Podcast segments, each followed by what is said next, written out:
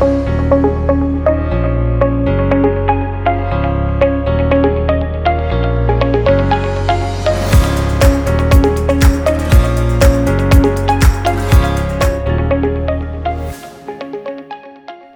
mis amigos, bienvenidos al podcast Piedra Angular presentado por Global Grace Ministries. Soy Francis Hueso, la presentadora del podcast. Hoy seguimos hablando del tema de las bendiciones inesperadas que podemos recibir de personas como Judas. Ya que cubrimos a Judas la semana pasada, continuaremos hablando de las bendiciones esperadas de personas como los sacerdotes que enviaron a Jesús a la cruz y los discípulos que lo abandonaron en su hora de necesidad.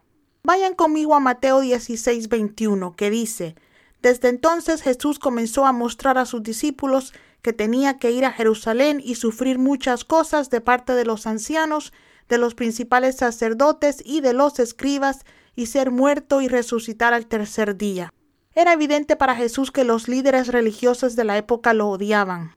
Su odio era injustificado, pero como la gente le tiene miedo a lo que no entiende, y claramente los sacerdotes judíos no entendieron a Jesús, su falta de simpatía hacia Cristo no es sorprendente y hasta cierto punto puede ser explicable. Lo que no se puede explicar, excepto por la manipulación de sus corazones por parte de Satanás, es que estaban dispuestos a dar muerte a Cristo por la única razón de que se sentían amenazados por él y sus enseñanzas.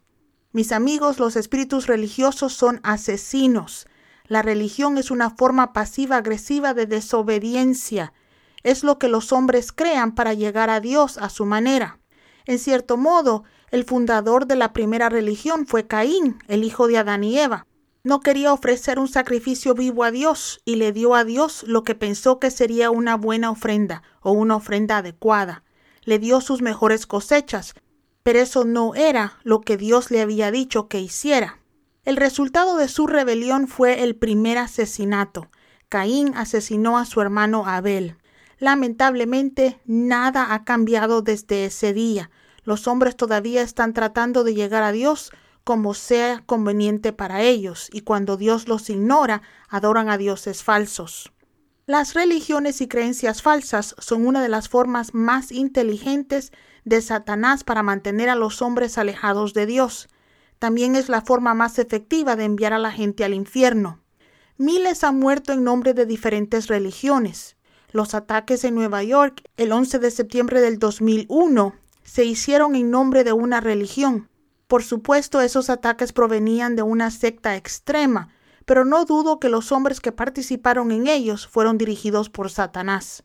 Los espíritus religiosos, para infligir dolor a la iglesia, manipularon incluso al apóstol Pablo antes de que éste viniera a Cristo. He conocido y tratado con algunos líderes influenciados por la religión durante mi caminar con Cristo.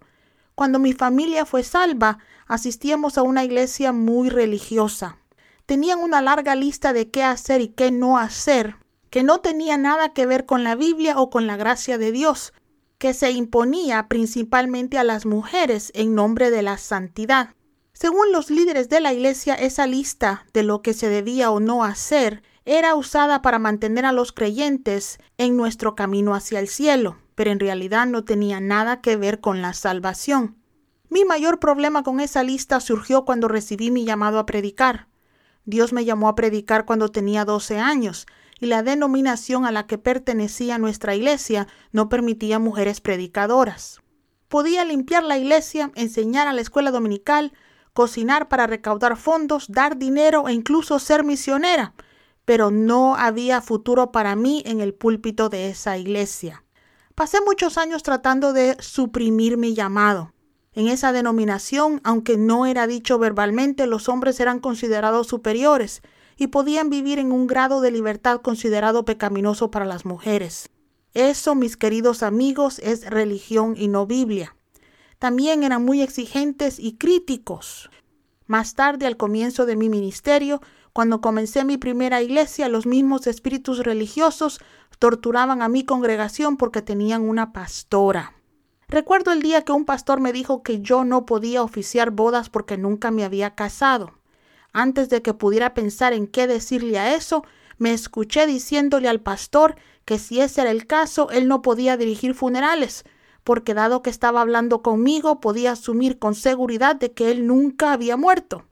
Las personas a nuestro alrededor se rieron del comentario, y como él no sabía qué decir a eso, se quedó en silencio. Para ser honesta, estaba un poco sorprendida por lo que acababa de decirle a este pastor. Supongo que el Espíritu Santo no estaba de humor para soportar un espíritu religioso ese día, porque yo no era lo suficientemente inteligente como para pensar en tal respuesta por mi cuenta. Amigo mío, si estás siguiendo a Cristo, tratarás con espíritus religiosos en más de una vez. Ellos juzgarán tu vida y tratarán de drenar el gozo de tu servicio a Dios. Criticarán todo sobre ti, desde cómo te vistes hasta cómo adoras. Aún así, al igual que los sacerdotes jugaron un papel involuntario en la victoria más significativa de Jesús, si no le das lugar a la religión o al ladrido de los líderes religiosos en tu vida, puede ser que también tú obtengas beneficios inesperados de personas como los sacerdotes que enviaron a Jesús a la cruz. Permíteme compartir una breve lista de lo que puedes ganar con tu resistencia contra la religión. Primero, los líderes religiosos pueden sacarnos del lugar equivocado y enviarnos hacia nuestro destino. Ellos sacaron a Jesús del templo y lo enviaron a la cruz. Ese era su destino. Si los líderes religiosos no hubieran tratado de impedirme predicar, probablemente todavía estaría en una denominación que estaba matando mi gozo, manteniéndome en cautiverio e impidiéndome cumplir con mi llamado. Ahora alabo a Dios por su oposición. En segundo lugar, sin ataduras religiosas es posible que no apreciemos ni entendamos la gracia de Dios. El pueblo de Israel tuvo que realizar una serie de rituales y sacrificios que solo encubrían su pecado, e incluso haciendo eso nunca podían acercarse a Dios directamente. Los espíritus religiosos nos dicen que nuestra salvación depende de lo que nosotros hagamos, pero la gracia nos dice que nuestra salvación depende enteramente de lo que Cristo ya hizo. La religión nos mantiene alejados de Dios, la gracia nos lleva a Dios. Muchos de nosotros apreciamos mejor lo que Cristo hizo por nosotros cuando hemos tenido que soportar locuras en un lugar religioso, trabajando con líderes religiosos o buscando a Dios a través de una religión falsa. Los espíritus religiosos hacen que las personas sean jueces de otros. Esa es una carga que ningún ser humano puede llevar con alegría. Las personas críticas se vuelven amargas y la amargura atrae la desesperación y el dolor después de saber lo doloroso que es ser juzgado por la religión o lo pesado que es la carga de juzgar a los demás, lo último que quieres hacer es ser juez de otros. Tenemos más que suficiente trabajo tratando de mantenernos alejados de los problemas a nosotros mismos. ¿Por qué prestar atención a cómo viven los demás o cómo sirven a Dios? Además de eso, es más fácil amar a las personas cuando no tenemos que juzgarlas. Una de las últimas bendiciones inesperadas que voy a compartir con ustedes que obtenemos de los líderes religiosos es que nos ayudan a mantener nuestros ojos en Cristo. Mucha gente pone sus ojos en sus líderes y lamentablemente muchos han sido heridos o desolucionados cuando estos líderes, por ignorancia y quizás aún con buenas intenciones, por su religión, les causan daño. Tristemente muchas personas han visto pecar a sus líderes religiosos por orgullo o por un escándalo sexual o financiero. Cuando los pecados de mi Padre en Cristo se hicieron públicos, muchos abandonaron la iglesia, lo cual fue terrible, pero también muchos, incluyéndome a mí, aprendimos una gran lección. Cristo es el único al que estamos siguiendo y el único que debe ser nuestro ejemplo. Una vez que un líder religioso nos falla, Aprendemos a no poner a un hombre en el lugar de nuestro corazón que solo le pertenece a Dios. Desafortunadamente, Judas y los sacerdotes no fueron las únicas personas que rompieron el corazón de Cristo en el momento de su crucifixión. Las personas que debían haber estado a su lado fueron las primeras en abandonarlo. La mayoría de los discípulos, las personas que él eligió para caminar con él en los últimos tres años de su vida, se alejaron de él cuando más él los necesitaba. Juan 19, 25 al 27 nos dice, cerca de la cruz de Jesús estaban su madre, la hermana de su madre, María, la esposa de Cleofas, y María Magdalena. Al discípulo a quien él amaba, que estaba cerca de él, le dijo, Mujer, aquí tienes tu hijo, y al discípulo, aquí tienes tu madre.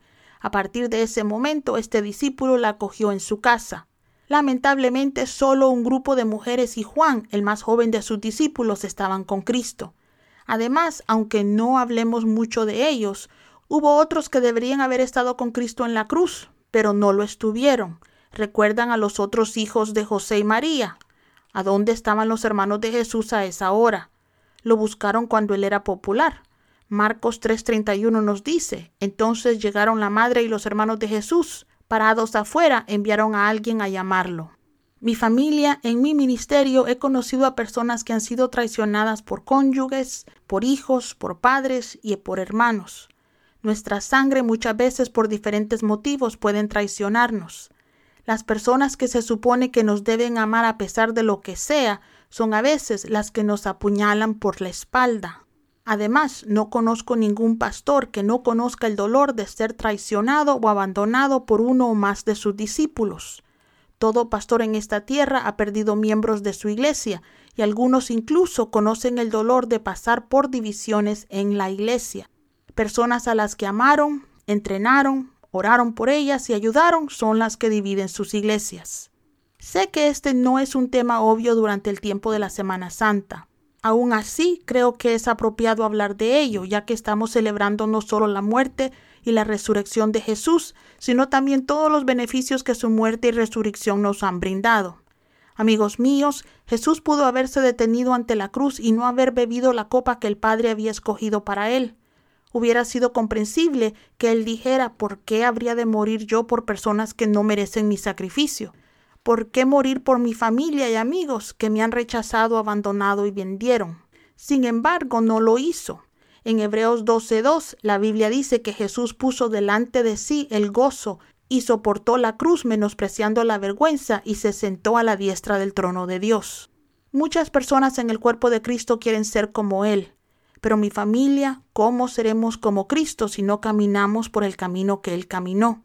No tenemos por qué morir por nuestros pecados, porque Él murió por nosotros. Pero a menos que no estemos dispuestos a sufrir como Él lo hizo, nunca creceremos a su estatura.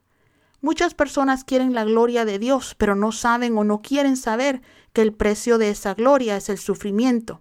El precio de la unción es el dolor. No porque Dios quiera que suframos, sino porque a menos que experimentemos dolor no podremos llevar su gloria. El dolor nos madura. Una vasija inmadura tiende a volverse orgullosa cuando está llena de la gloria de Dios. Si miras a los grandes hombres y mujeres de la Biblia, todos soportaron el dolor de la soledad, la traición y el abandono. Los que no crecieron con ese dolor fueron descalificados y no terminaron su carrera. Pero los que pasaron por el dolor de la traición se hicieron poderosos en Dios. Piensa en José, David, Jeremías y Pablo. Todos experimentaron soledad, abandono y traición, pero también experimentaron bendiciones inesperadas por la traición de sus seres queridos. La traición de nuestros familiares o discípulos pueden traernos bendiciones inesperadas. Por ejemplo, los pastores cuyos miembros se van de sus iglesias hablando mal de ellos y criticando su falta de amor, aprenden a amar a las personas como Dios las ama. Aprende que están en el ministerio no para ser aceptados o amados por la gente, sino porque Dios, que los acepta y los ama, quiere que ellos hagan lo mismo por su pueblo. Se dan cuenta que ninguno de sus miembros les pertenece. Los pastores son simplemente cuidadores de las ovejas de otro. El pueblo de Dios pertenece a Dios, no a nosotros. Una vez que un pastor aprende eso, se convierte en un mejor pastor. ¿Has notado el hilo en común de este podcast? Personas como Judas permiten que nos lleguen bendiciones inesperadas, nos ayudan a perdonar, nos enseñan a amar mejor, nos pueden sacar de un lugar equivocado y enviarnos hacia nuestro destino, y nos ayudan a madurar en Cristo. Además de todo eso, el dolor que nos causan da gloria a Dios y atrae unción a nuestras vidas. De ninguna forma deseo que te encuentres con un Judas, pero si somos honestos, sabemos que eventualmente encontraremos algunos Judas y algunos sacerdotes en nuestro camino. Algunos de nosotros tendremos parientes que nos decepcionarán y personas a las que amamos y con las que invertimos tiempo que nos dejarán atrás. Hasta que lleguemos al cielo, tal dolor es inevitable, pero no es en vano. No hay resurrección sin muerte, amigo mío, y no hay gloria sin dolor. Antes de dejarte ir, quiero que tengas en cuenta que todos lastimamos a otras personas, incluso si no lo hacemos a propósito, simplemente porque somos humanos. Oremos y hagamos lo posible para que cuando causemos dolor, el dolor que causemos sea mínimo. Amigo, si sabes que has causado dolor a otras personas en el pasado, nunca es demasiado tarde para buscar el perdón y nunca es demasiado tarde para hacer las paces. Si eso no es posible, siempre puedes arrepentirte ante Dios por el dolor que causaste y hacer lo mejor que puedas para ser un agente de sanidad para los demás. Mi seguridad para ti es que aunque nuestros seres queridos puedan lastimarnos, a través del abandono y la traición, Dios nunca nos dejará. Jesús soportó en la cruz la desesperación de sentirse abandonado y desamparado incluso por Dios, para que nosotros nunca experimentemos tal nivel de abandono. Amigo mío, el perdón es el primer paso hacia la sanidad si otros te han lastimado. En esta Semana Santa, mientras celebremos la resurrección de Cristo, es el momento perfecto para descargar tu corazón y permitir que el Espíritu Santo te sane. Sí, solo tú sabes cuánto te dolió lo que te hizo esa persona o grupo, pero es hora de soltar ese dolor. No ganas nada aferrándote a él. Permite que el Espíritu Santo te libere. Entrégale tu dolor y pídele que te ayude a perdonar. Tan pronto como hagas eso, por favor pídele que te ayude a sanar y verás cómo Él lo hace. Eventualmente llegarás al punto en el que puedas mirar hacia atrás y agradecerle a Dios por las bendiciones inesperadas que te trajo el dolor que otros te causaron. Feliz domingo de resurrección, mis amigos. Si desean enviarnos sus peticiones de oración o tienen preguntas sobre nuestro ministerio o lo que acabamos de discutir, envíenos un correo electrónico a info Bendiciones.